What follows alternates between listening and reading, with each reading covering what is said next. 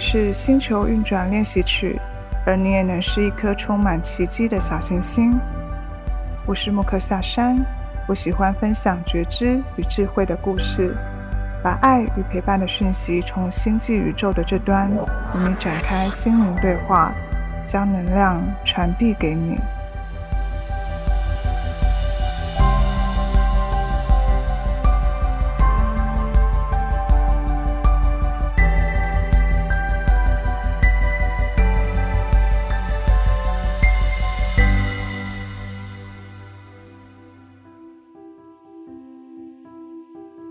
嗨，亲爱的小星星，欢迎回到星球转练习曲。我是莫克夏山，很开心又在新的一集见到你。希望最近的你也都好。最近呢，天气也是蛮特别的，一下子有点凉意，那一下子又觉得蛮炎热的。我觉得这就是秋天的魅力吧。大致上，我觉得有比夏天舒服一些。但是也请小心注意身体的健康哦。在近期啊，就是有机会去看宫崎骏的动画电影。那在看的过程，我觉得我并没有很完全的理解他的故事线所要表达的观点。但是在走出电影院后，重新再去回顾这个剧情，咀嚼这个动画里面各种有印象的情节之后。我开始慢慢有一些想法跟感受，才因此浮现出来。那在透过与身边的伴侣在讨论的过程，重新的去梳理自己的看法后，才慢慢的理出一些我自己从这个动画里面所认知到的一些脉络。那不知道你有看过这部片了吗？其实，在我看的当下，真的没有太多想法，就只是很专注的在看每一个剧情的呈现。所以呢，在透过讨论以及回顾的整理之后，今天特别想要透过这个音频来分享我所认知到的看法。不过呢，在今天的分享里面，我尽量也不去讲太多跟剧情有关的事情。但因为有一些想法，其实还是跟剧中的某一些情景有一点关联，所以可能还是会提到一些部分的人物角色，还有一些特别的情景，希望就不影响你的聆听。宫崎骏的动画其实依旧就有他个人的奇幻故事情景的特色，那也透过这一个动画的视角，可以看见更久远之前的时空背景。那这个故事其实就是透过一个少年的视角跟经历，在他身处战乱的时空背景下，他被迫要面对丧母，所以产生了一些内心的孤独与痛苦，还有家族的关系变动所产生的各种内在矛盾，还有不安全感等等的内在状况，在剧情中持续引领还有逼迫少年面对现实痛苦的这个苍鹭。我感受到他的存在，就像是少年内在黑暗面的投射，借由他和少年的互动，反映出少年一直压抑着的一些潜意识的痛苦，还有他在这个世界所经历的、所看见的人事物，比如死亡、战乱、暴力、分离等等各种情况所带给他的创伤跟挫折。我觉得也像是我们生命中。所遇到的过客，一开始你可能不知道这个苍鹭的存在意义是什么，但是随着在过程里的互动，才慢慢发现，像这样的过客，他要带给我们的课题跟理解是什么。这个苍鹭，它可以是敌人，也可以是帮助我们面对生命课题的疗愈助力，即便可能在经历的当下感受是负面的，但会发现，其实在我们生命中所遇上的苍鹭。就是为了要让我们看清某一些事实跟真理。那在随着电影中少年他随着苍鹭的引领到另外一个时空去寻找他的继母的这个过程当中，在宫崎骏所设计的各个际遇里面，其实都蕴藏着宫崎骏想要探讨的议题。那我觉得其实主要是关乎于人的生存的意义，还有。爱的课题。那其实，在这个少年所经历的特殊的时空里，他是透过各种可爱的角色还有元素去展现这个时空背景里的生存规则以及生命的源头。比如说，故事线当中的鹦鹉、鹈鹕、哇啦哇啦等的这些角色，这个看似可爱的世界，其实主要也是在透过这样的角色中去讽刺我们真实世界里这种充满野蛮的杀戮跟贪婪的这个状态。在这个时空里面的鹦鹉跟鹈鹕呢，就是我们这个现实世界，我们生而为人的比较黑暗面的投射。比如说，我们人们为了生存啊，民族主义啊，因此产生了阶级斗争、资源的抢夺。这两个动物在这个时空里面所展现的社会性的角色，其实也有一种不同阶级的表现。那这个每一个不同的阶级的人，其实都有他在这个阶级里面会有的人性贪婪。我感受到他想要表述的是这个世界的和平。正在急速失衡的源头是什么？那我们生而为人，我们不外乎就是这个世界里的其中一只鹦鹉或者是鹈鹕，伴随着这个世界的权威所制定的规则，可能会互相攻击、互相夺取，而慢慢的就是朝向自取灭亡的走向。你会感受到近期的各种战争啊，各种争议啊，其实都跟。这样的贪婪有些关系，那其实这就带出了剧中的故事原型所提及的书，叫做《你想活出怎样的人生》，其实就是在探讨生而为人的精神与价值，以及应该有的态度。那我想，少年在这样的奇幻旅程里，其实也蛮像是在依循着他现实生活的经历，透过这样的旅程去重新思考。重新去自我检视他的经历的每一个过程，从而在另外一个时空里了解，无论在哪一个世界，终究有善恶的存在。而愚昧无知的社会现象，跟无法解释的野蛮贪婪，其实这一切都跟我们的欲望有关。就如同在这个特殊的时空，每天都努力透过。十三个几何积木来维持世界平衡的这个世界的主宰者，其实他也是被这个世界所召唤来的，那也是承载着渴望这个世界可以呈现完美平衡的欲望，而在这里努力的生存着。而这样的维持方式却凸显了过度的理想化，以及过度的自我思想封闭的这个情况。所以中日呢，就一直在想办法要保护着这个不堪一击的完美理想框架。那其实这样的状态已经脱离了真实的现实，而真正的和平跟美好的世界究竟是怎样定义的？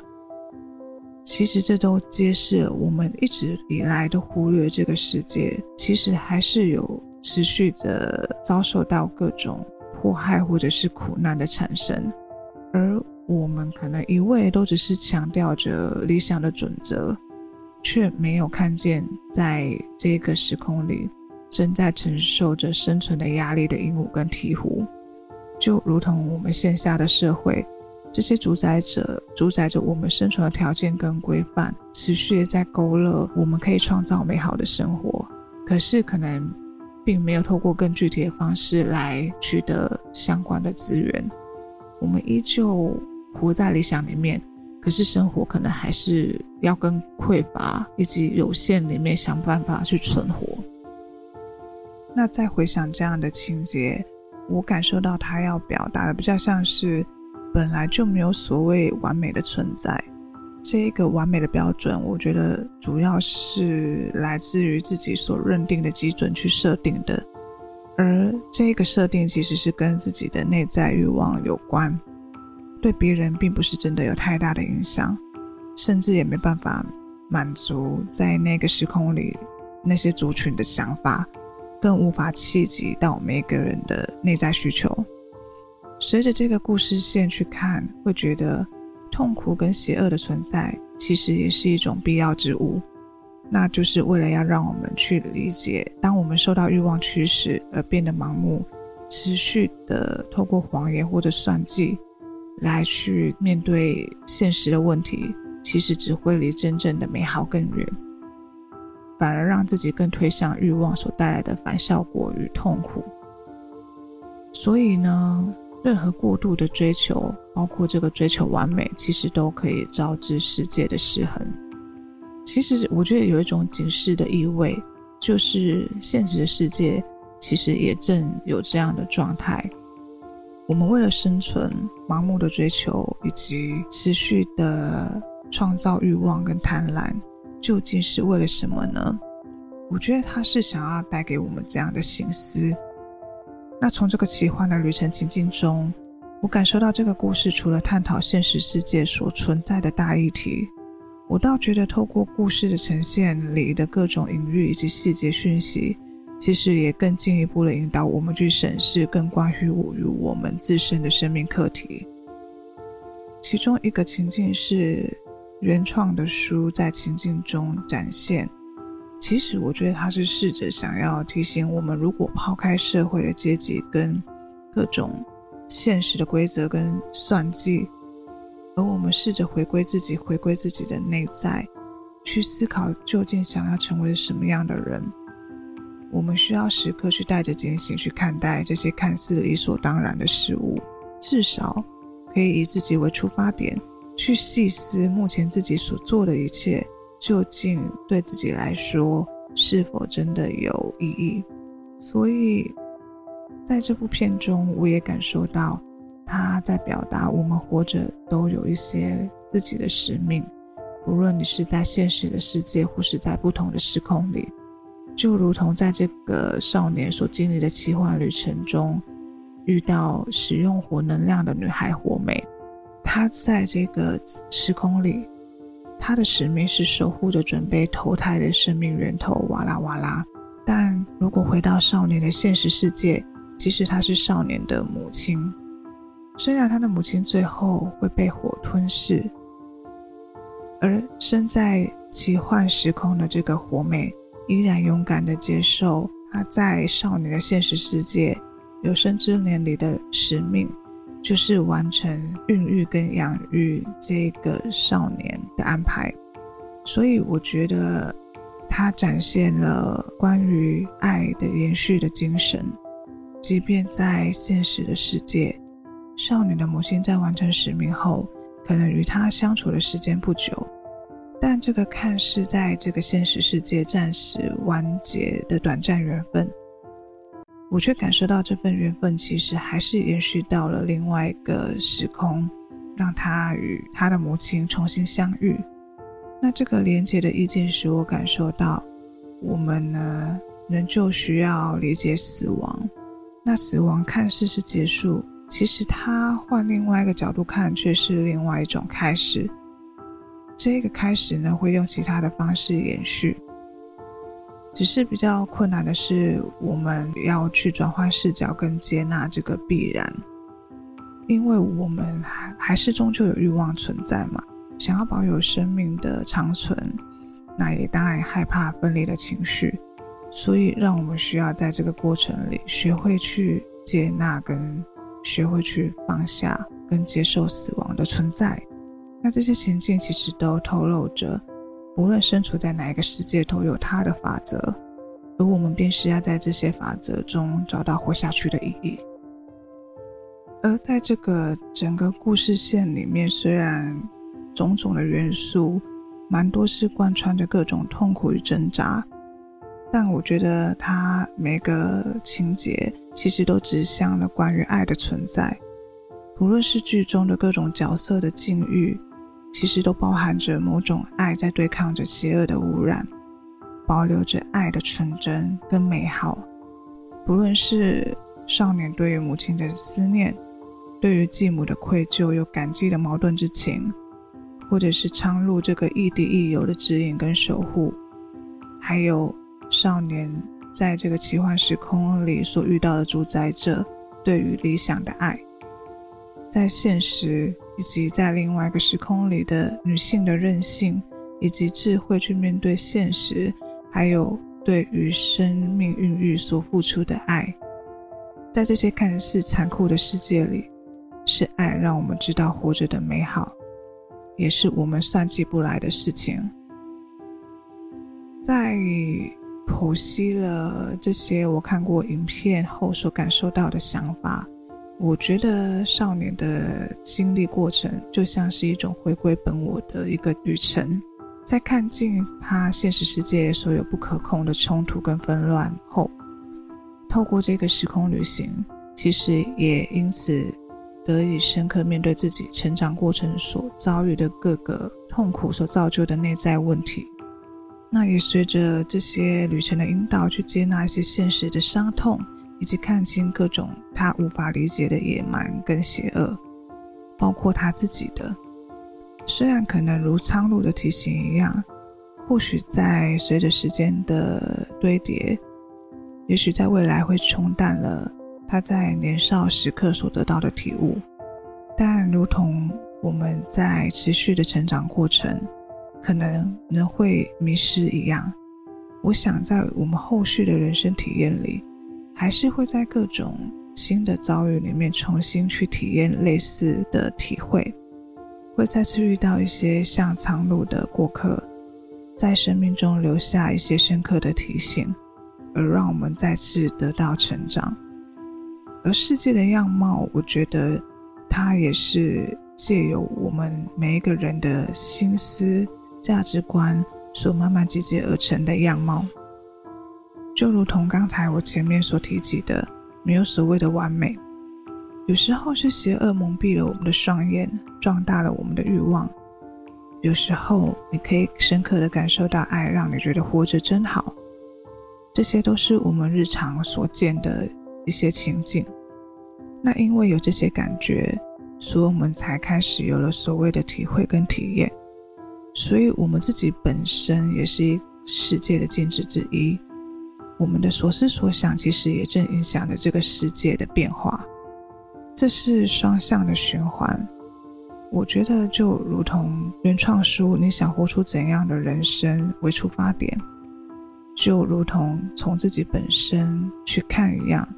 透过自己去创造、去感受，进而产生自己的想法，去影响世界，这就变跟爱跟欲望有相关了。因此，各种想法的存在，就是我们每个人所身处的经历的不同，所造就了这个多元世界的丰富性，以及各种可以探讨的议题。所以，想想各种邪恶啊、欲望啊、心思啊等等的这些观点，都持续的互相影响我们的生活、我们的行为。所以，我们只能去学着分辨跟洞察这些想法背后的真意是什么，而非仅仅只是处于二元对立的批判。就如同在故事的开头，少年所碰上的这个看似邪恶，而且故意触碰少年内心痛楚的苍鹭。其实他自己也是需要被邪恶面具保护的一个弱小的人物假扮的苍鹭而已。所以，不论是苍鹭还是少年，其实我们都是一样的，都是持续的被不同的想法影响着，